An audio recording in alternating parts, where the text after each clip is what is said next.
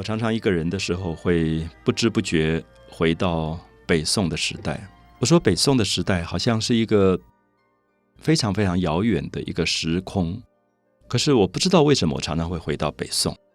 有欧阳修，有王安石，有苏东坡，有柳永。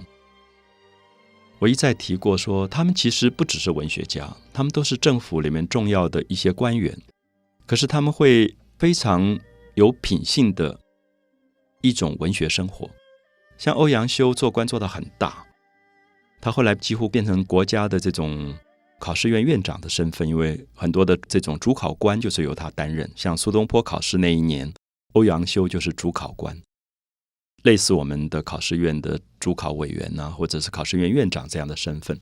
然后年纪很大，学问很好，头发都白了。有一次在宴会里喝酒，然后他就把很多花摘了，就戴在他的头发上，就写了一首很有名的句子，叫做“白发真花君莫笑”，就是我头发都白了，我头上戴了一大堆的花，你们不要笑我啊，这老翻颠的感觉。我读到这些，会让我回到北宋，是我怀念这样的时代。这些政府的官员，这些文人，他们有人性上非常可爱的部分，他们不会让你觉得永远一板一眼，或者出来讲话永远难听，老是骂人的感觉。所以那个白发真花君莫笑，我不能想象今天我们有一个院长或部长会有这样的表情。今天跟大家介绍北宋的词的时候，我觉得一个背景的画面，我希望大家看到一个。这么有学养的一个部长级、院长级的人，头发都白了，头上戴了很多的花，喝了酒，然后跟大家一起唱歌的感觉。那么下面我们就看到欧阳修在他的这个文学世界当中，只是他的好玩吧，因为他其实是朝廷做大官的人。他写了一首很有名的歌词，这首歌的名字很美，叫做《蝶恋花》，蝴蝶眷恋花朵。蝶恋花，我不知道大家会不会觉得连歌的名字都好好听啊！就是春天来了，花都在开，蝴蝶非常的喜欢花，就会依恋在花的上面，叫蝶恋花。这是一个曲调的名称。很可惜，我们已经不知道它怎么唱了。可是，如果我今天只是用朗诵的方法读给大家听，我相信大家还是会觉得怎么那么美的句子。那如果加上曲调，更是不得了。所以，我也常常会觉得很盼望。我们的音乐家能够重新为北宋的歌词谱曲，如果他们重新能够唱，是多么美好的一件事情。那么这首《蝶恋花》是春天的时候，欧阳修对于春天来临的一些感觉。他刚开始写到他在庭院当中，那么这首句子也被我们的作家拿来做了很畅销小说的名字。他说：“庭院深深深几许。”庭院深深深几许，很有名的句子，因为连续用了三个深。庭院深深，现在我们常常变成了成语了，说庭院深深，就是感觉到那个院落越来越深进去，那种一个人坐在院子里面的寂寞跟孤独。所以庭院深深深几许，连续用了三个深。所以如果它变成可以唱的歌的时候，我相信这三个深的发音是不一样的。它会变成一个很有趣的旋律啊！庭院深深深几许，杨柳堆烟。春天的时候，杨花柳树像烟一样的啊！这个大概你到四月初到大陆的时候，你真的会感觉到什么叫堆烟，因为那个绿色像一阵烟一样的感觉。我以前读不懂为什么叫杨柳堆烟，可是在北方，因为那个春天刚刚冒出来的绿色像一层烟雾一样。啊，所以他用杨柳堆烟，帘幕无重树，所以那一层一层的杨花跟柳树，好像一层一层的帘子跟帐幕一样。帘幕无重树，就一层一层的帘幕，所以用无重树来形容。然后下面讲到他自己，因为在春天，所以他就出去玩，骑着马出去玩。玉勒雕案有野处，玉勒勒是马勒，马有一个口部的咬住的那个东西，就是。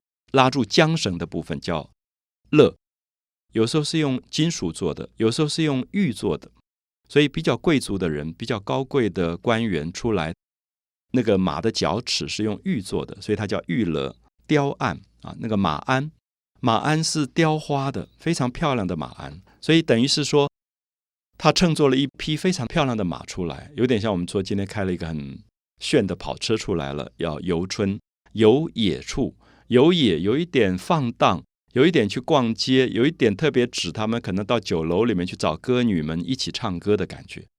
我想今天的官员，除非一些特别的杂志报道，我们都不知道他们也去游野啊。可是注意一下，我刚刚讲欧阳修是朝廷大员，可是宋朝从来不避讳这些部分。他觉得下了班，我本来就可以去酒楼上找这些歌女唱歌、填词、喝酒。那这个游业有一点浪漫，可是又不是败坏风气的东西。可是今天我们常常说，一个官员去酒家，大概就会被报道，然后就会被辱骂。所以我想，这里面都包含了。我认为，其实休闲文化里面，如果品性高贵，其实倒并没有那么严格啊。所以欧阳修就谈到他骑了一匹漂亮的马去游玩，玉勒雕岸游野处，楼高不见章台路啊。说，因为很多的这种休闲的酒楼，那个楼都很高，然后章台路这里面有一个典故，因为古代很多这种比较歌女啊。或者歌妓啊，我们用到“妓”这个字，大家也许不容易理解，因为我们今天讲的“妓女”的“妓”这个字，常常是跟很低俗的性有关。可是古代讲舞妓、歌妓，讲的是用他的技艺来取悦客人、来劝客人喝酒的陪酒的人。他有一点像日本今天还保留的艺妓。如果大家在日本京都看到艺妓传统的话，她打扮的非常漂亮，她会唱歌、会跳舞，可她是不随便让你。有性的骚扰的，我想这个也许大家可以分出来。所以这里讲的章台，其实讲的是这种歌妓。所以这里面等于是他在描写他自己在春天里的一种生活。那么下面一段非常的忧伤，感觉到春天快要过完的忧伤。雨横风狂三月暮，就是阴历的三月底，大概我们现在的四月底五月初了。这个时候是春天疯狂雨骤的时候，所以他说。雨横风狂，那个雨都不是直的下来，是横的飘的。雨横风狂，三月暮，门掩黄昏。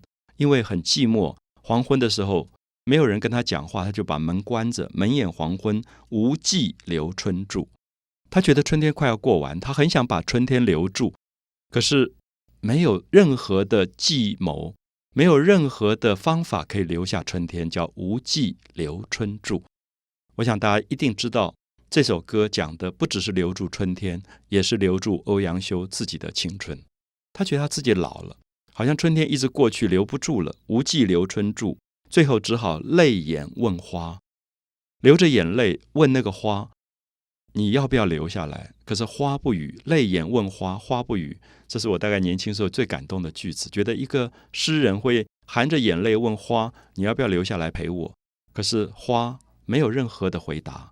泪眼问花，花不语，乱红飞过秋千去。一阵风来，那个落花就被风带到了秋千外面去。秋千很高，所以等于是飘走了。乱红飞过秋千去。我想这样的一首词，大家感觉一下，欧阳修一个重要的朝廷的官员，他有这么温柔的心事，在讲他的青春以及春天的消逝。